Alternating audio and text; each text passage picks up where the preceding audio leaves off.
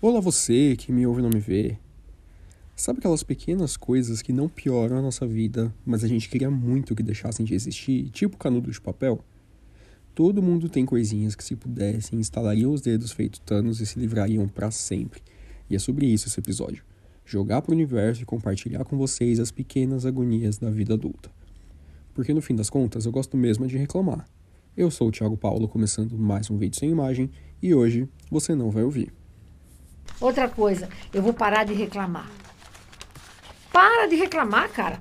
Deus que me perdoe. Vídeo sem imagem. Esse episódio é 100% inspirado no Braincast, um dos primeiros podcasts que eu ouvi na vida em que rolo especial tem que acabar. Então, antes que você venha me encher a paciência, sim, eu amo o Braincast, eu tô criando o mesmo conteúdo que eles, com menos qualidade e credibilidade, claro. E não dá para começar esse episódio sem falar que eu adoraria que nunca mais existisse um mês inteiro ou mais sem podcast. Sem esse podcast, no caso. Desculpa, pessoal, eu sei que eu vacilei grandão, mas foi por bons motivos, acreditem. Em breve eu falo mais sobre isso por aqui. Mas agora eu já recalculei as rotas e tudo volta para os eixos aqui no vídeo sem imagem.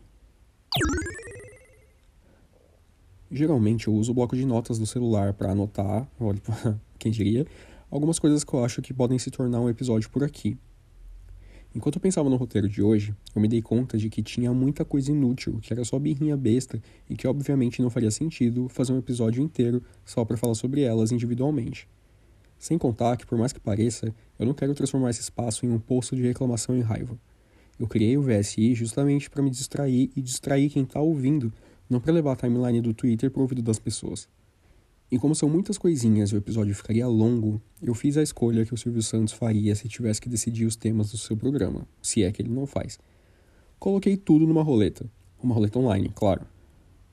São 10 assuntos, então aqui eu vou palpitar só sobre 5. A sorte é que vai nos guiar. Então bora! E ó, se meus sancinhos forem os mesmos que os seus, me conta lá no arroba vídeo sem imagem no Instagram e não deixa eu me sentir doido sozinho, por favor. Vamos lá, rodando, rodando. tá, parei, parei. Eu juro, eu juro que eu parei e não me abandona. Tatuagens em inglês. Ai, cara, que doideira. Ó, eu, eu vi um meme sobre isso ontem, inclusive. Era tipo: imagina se no Japão as pessoas fizessem tatuagem em inglês. Aí a imagem era uma mulher falando: quer dizer paz. E no braço estava escrito soup. Eu não entendo essa pira em ficar escrevendo frase em inglês pelo corpo. Tipo, qual que é a ideia? Qual a necessidade? É para ninguém entender mesmo?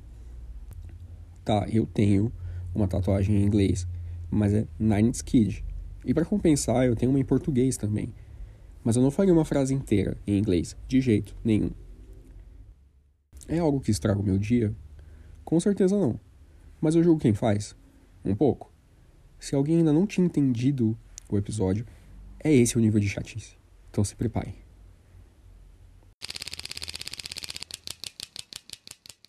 Reação hahaha no Facebook. Vixe, é, então. Eu tenho para mim que só usa a reação hahaha no Facebook quem é contra o que está sendo proposto ali. No caso, notícias, que é onde mais acaba me incomodando. Basicamente, só os antivacinas, anti-ciência, bolsonaristas, racistas homofóbicos ficam usando hahaha para ironizar qualquer notícia relacionada à inclusão, direitos humanos ou conquistas.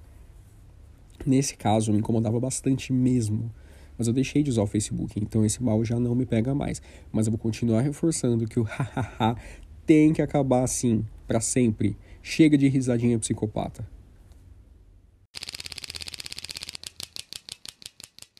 Esse lugar. Nossa, puta que pariu, isso tem que acabar muito. O que que deu nas pessoas que agora qualquer coisa enfiam um esse lugar? Estou nesse lugar, me colocaram nesse lugar, isso vem de um lugar. É o substituto natural do é sobre isso, mas que já encheu o saco. A gente, ou, ou melhor, vocês pegam os vícios de linguagem mais estúpidos possíveis. Eu nunca vi um negócio desse. E vocês lembram de quem ficava falando isso o tempo todo, né? O Arthur Aguiar. Então se liga no tipo de gente que se expressa desse jeito. Se você fala esse lugar o tempo todo, apenas pare. e se fica pedindo desculpa quando vai dar opinião, que nem tem a ver com o assunto, mas tipo, ai, desculpa, mas eu discordo. Essas paradas assim, sai fora, para, você é insuportável.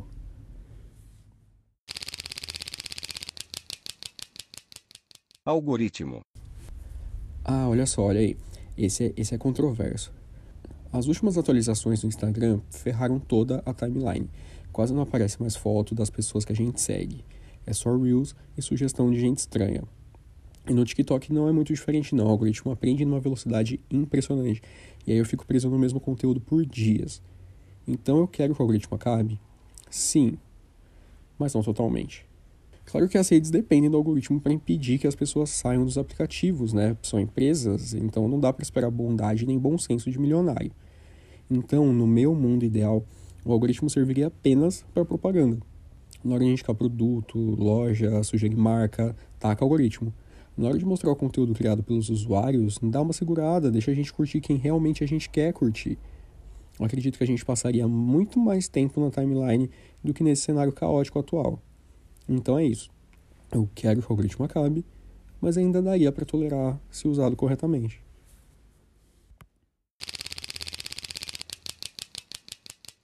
Tumulto pelo caos.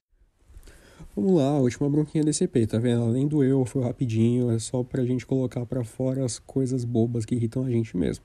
Vamos pra última. Essa eu acredito que vocês vão concordar totalmente comigo. Sabe quando a linha do trem tá com algum problema e a plataforma fica lotada porque aumenta o tempo de parada? Então, infelizmente aqui em São Paulo acontece muito mais do que seria aceitável e não resta muita opção para o proletariado a não ser esperar o momento de ir ouvir esmagado pelo trabalho. O que me irrita é, já tá tudo lento, tá tudo lotado, caótico. Aí as pessoas querem registrar a muvuca com o celular e para fazer isso, elas andam ainda mais devagar que o fluxo que já está lento, atrapalhando ainda mais o que já está ruim. E não é tipo, tô gravando para mandar pro meu chefe justificar meu atraso. É, tô fazendo stories para mostrar como o meu dia tá caótico, kkk. Ah, vai se ferrar, qual a necessidade, Deus do céu? As pessoas sentem a necessidade de expor que estão numa situação de merda. É quase um orgulho de fazer parte de um evento. Sabe, vamos descomplicar as coisas. Só anda, segue teu rumo. Ninguém, absolutamente ninguém, se importa com seus stories postados às sete da manhã com a mão tremendo, com barulho do inferno e um monte de gente com a cara fechada. Entre todas as coisas que eu falei nesse episódio, essa é a que eu elegeria como a pior de todas. Pessoas que vivem como agentes do caos, parece que ficam torcendo para alguma coisa acontecer no caminho para ter história para contar. É, reclamar é bom demais, né? Não resolve a vida, mas compartilhar as raivas dá uma leveza, né? Eu tava aqui pensando, como são só 10 assuntos, eu vou terminar com eles no próximo episódio. Então se liga que na semana que vem, e sim, será a semana que vem, tem mais probleminha Notre Dame, ou White People Problems. E por mais que tudo aqui seja uma grande zoeira, é sempre bom a gente parar para pensar no quanto certos comportamentos se tornaram banais sem que a gente percebesse e sem nenhuma utilidade. Mas é isso, vida que segue, né? Cada um com suas irritações e com suas atitudes que irritam os outros. Eu espero você lá no vídeo sem imagem para me contar o que você exterminaria do mundo se tivesse esse poder. Não me irrita não, você vai lá e me conta. Um grande abraço e fui! Este podcast não se responsabiliza a pensar da mesma forma nos próximos episódios.